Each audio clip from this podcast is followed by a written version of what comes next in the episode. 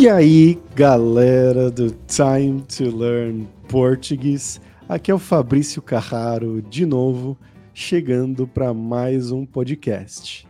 E hoje eu estou aqui com o Eliseu Júnior, que ele é brasileiro, também é poliglota e ele mora na Polônia há alguns anos e é, mais recentemente ele vem tentando se aventurar no mundo do stand-up comedy lá na Polônia.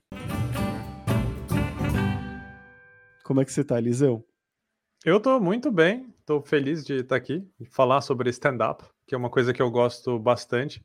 Então, é, acho que vai ser um episódio bem legal. Muito bom. Eliseu, para começar, você pode contar resumidamente para o pessoal de casa por que você se mudou para a Polônia? Uhum. Bom, eu morava na Áustria e eu tinha uma namorada polonesa. Um, e ela não queria mais ficar lá, então eu decidi procurar trabalho em outros lugares. E havia muito trabalho na Polônia naquela época. Então eu encontrei um trabalho na, em Cracóvia e um trabalho em Varsóvia. Então eu pude escolher. E eu vim morar em Varsóvia em 2020 e desde então eu moro aqui. Legal. Então são três anos e meio, quase quatro anos, né? Quase quatro anos, sim. Legal. E falando sobre a sua vida e sobre quem você é, eu falei que você é um poliglota. Quais são os idiomas que você fala atualmente? Bom, uma das, minha, das minhas metas para 2024 é falar menos idiomas. É, então, hoje eu digo que eu falo sete idiomas, que é o português, o italiano, o alemão, o francês, o polonês, o russo. Uh, esses são os idiomas que eu falo que eu me dedico hoje. Eu ainda falo outros idiomas se eu precisar, mas eu tento hoje não deixar que ocupem o meu tempo, porque eu tenho feito muita coisa com os podcasts, stand-up comedy, e eu quero falar esses idiomas melhor para fazer mais coisas nesses idiomas, como stand-up comedy, por exemplo. Muito bom. E de onde surgiu o stand-up comedy na sua vida e por que você decidiu tentar fazer isso em um outro país, em outra língua que não é a sua língua nativa? Uhum. Eu sempre gostei de comédia. Eu, em casa, o meu pai sempre fez muita piada, muito no estilo mesmo stand-up. Então, eu lembro de coisas como quando eu era pequeno e falava para minha mãe: Mãe, meu pai fez uma piada comigo. E meu pai dizia: Ah, mas você nem conhece o seu pai. E coisas assim que então eu cresci ouvindo piadas, o punchline uh, era uma coisa frequente, mas eu não sabia, não, não sabia o nome como punchline ou nomes técnicos, conceitos. E eu sempre me interessei. E no Brasil, nos anos 2000, o stand-up ele ficou muito popular com comediantes famosos como o Rafinha Bastos, Danilo Gentili, Maurício Meirelles, Diogo Portugal e outros. E eu acompanhava sempre, eu gostava bastante. E eu comecei a escrever algumas piadas, mas eu nunca tive a coragem de, de me apresentar, de num open mic, de tentar algumas piadas que eu tinha escrito. E aconteceu que na Polônia, resumindo a história, eu fiquei amigo de alguns comediantes porque eu tenho uma amiga que tocava num evento que tinha comédia. Então eu ia nos eventos e eu acabei conhecendo os comediantes. E um dia, em dezembro do ano passado, eu estava num show de comédia e eu perguntei para um deles: Eu posso tentar? E ele falou: Você tem três minutos. Então eu fui, eu tinha um, algumas piadas e a minha primeira vez foi muito boa. Todas as piadas funcionaram muito bem e desde então eu tenho já fiz mais de dez vezes. E como foi essa experiência, primeiramente, de você criar as piadas em um outro idioma para um público polonês ou internacional que mora aí em Varsóvia? E com, conta pra gente como foi a sua primeira apresentação. Uhum. É, em inglês é um, o idioma, é um idioma que eu me sinto muito confortável. mas eu, por não ser nativo, eu não tenho algumas referências culturais.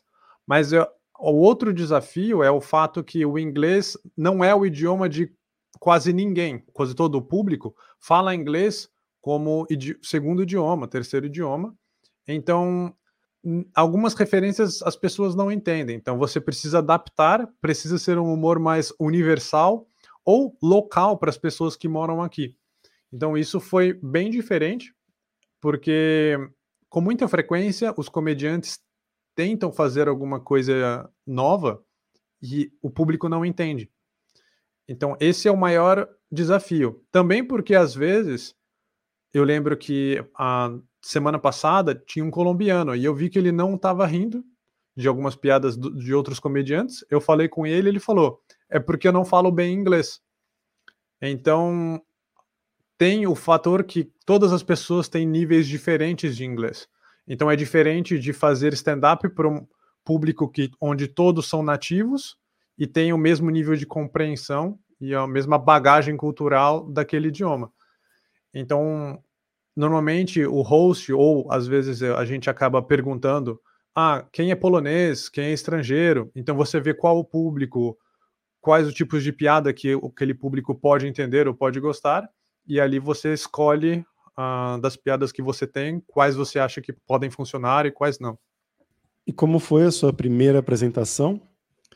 Foi, para quem me viu, foi excelente. Para mim, eu lembro pouco, porque eu estava muito nervoso e eu lembro de olhar para um ponto fixo. Eu nem lembro de quem estava ali, porque eu estava muito estressado. E eu lembro que eu descobri a, a importância da pausa, porque eu nunca tinha percebido que a, a, impressão que eu tive é que tudo ficava em câmera lenta. Então, quando eu fazia piada, parecia que as pessoas demoravam para rir. E as minhas as primeiras duas piadas, eu não, eu não dei a pausa para as pessoas rirem. E ali eu aprendi, eu preciso dar a pausa. E eu fui vendo essas coisas na primeira vez e tentei mudar um pouco. Ou quando uma piada não funciona, você ter uma frase de efeito depois da piada. Esse tipo de coisa eu não sabia. Uh, eu, eu fiz na primeira vez e, e depois eu vi como funcionava. Algumas coisas eu reproduzi porque eu via em stand-up, mas sem saber o porquê, sem saber o que era, mas funcionou muito bem na primeira vez. E você falou que fez em torno de 10 vezes né, stand-up presencialmente, você fez a sua apresentação. Qual foi a melhor apresentação sua, na sua opinião, e por quê? Hum, eu acho que as duas últimas, porque eu apresentei piadas que eu não tinha escrito, que foram piadas que surgiram do contexto de outros comediantes ou do host que estava fazendo o anfitrião da, da, de comédia, que tinha falado alguma coisa, e eu consegui usar isso para fazer alguma uma piada que não estava escrita. E as pessoas que estão ali apreciam muito porque sabem que não era uma piada que eu tinha pensado antes, que surgiu na, naquele momento. Então, e também interagindo com o público. Uh, é esse tipo de piada onde você pensa, ah, tem uma pessoa assim sentado. Uh, por exemplo, uh, ontem haviam três africanos sentados perto do da onde eu tinha deixado a minha câmera. Então eu perguntei, ah, tá gravando? E ele falou, sim. Eu falei assim, ah, eu confio em pessoas que vêm de antigas colônias, porque todos nós temos algo em comum que as colônias no, trouxe para a gente e faz com que nós nos entendemos, que é a pobreza. E ali é eu consegui ter a primeira risada na primeira frase. Uhum. E eu sinto que quando você consegue fazer as pessoas rirem logo na introdução, fica mais fácil conseguir as outras risadas depois. Faz sentido. E você vem fazendo stand-up comedy em inglês para um público majoritariamente internacional, mas a gente estava conversando antes aqui que você pensa em fazer stand-up comedy em polonês, para poloneses, que é a língua local aí. É, qual Sim. é esse principal desafio que você vê para você começar a fazer o stand-up comedy em uma terceira língua, que não é o inglês? Sim, eu acho que fazer em polonês tem algumas vantagens e tem algumas desvantagens. É difícil porque o meu nível de inglês é muito superior ao meu nível de polonês, mas o fato de ser estrangeiro, de ter sotaque, gera um elemento surpresa e um elemento engraçado, porque tem sotaque, tem erros que às vezes são engraçados.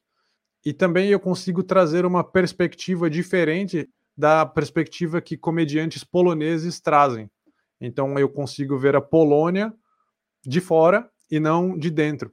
E normalmente os poloneses gostam muito disso e eles apreciam que as pessoas aprendam sobre a cultura polonesa e sobre uh, o, o contexto onde a gente vive na Polônia.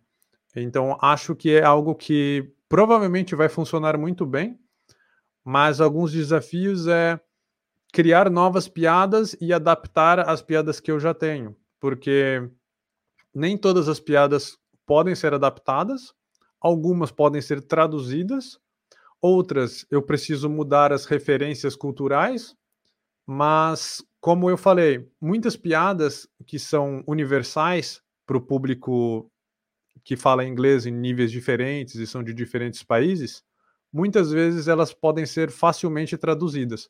Então, a, na minha opinião, isso ajuda. Então, eu estou trabalhando nessas piadas para construir um texto para me apresentar em fevereiro ou em março já. E qual é a sua expectativa para essa sua primeira vez? Você está com muito medo ou não? Eu acho que não. Eu acho que diferente de inglês, por, pelo fato de ter um nível mais baixo, eu tiro um pouco de pressão minha. Porque se eu errar ali, se eu não souber, eu consigo dizer algo que vai ser engraçado. Porque não é comum um estrangeiro falando polonês e muito menos um estrangeiro fazendo stand-up em polonês. Então, acho que esse é um elemento que me dá uma garantia de que em inglês o nível é mais alto também. Uh, a concorrência é muito maior em inglês. Tem pessoas de diferentes países contando diferentes histórias. E ali, não, eu acho que eu tenho um pouco mais de liberdade para construir o, o, meu texto e até um pouco de liberdade de errar uh, e ainda manter a minha confiança para fazer as piadas. Legal, Eliseu. Muito obrigado pela sua participação. E se os ouvintes do Time to Learn Portuguese quiserem te encontrar nas redes sociais, eu sei que você está postando muitos vídeos agora fazendo stand-up comedy. Como eles podem te encontrar? Então, principalmente no Instagram, eu publico os vídeos, é, os shorts, né, os vídeos curtos sobre as performances de stand-up. Então, meu nome no Instagram é Eliseu RJR e lá vocês vão ver todos os vídeos. Os links do Eliseu vão estar tá na descrição desse episódio no seu agregador de podcasts preferido.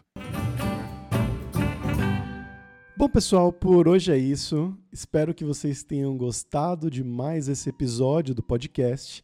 E se você quiser apoiar esse projeto, você pode fazer isso no meu Patreon, em patreon.com barra time to learn Portuguese e lá na categoria Amigo você vai ter acesso às transcrições completas de todos os episódios do podcast em português, com as palavras mais importantes destacadas, traduzidas para o inglês e também exercícios para você melhorar o seu português. Então vai lá em patreon.com barra time to learn Portuguese. Isso sempre ajuda muito. E a gente se vê aqui na semana que vem. Um grande abraço, pessoal. Tchau, tchau.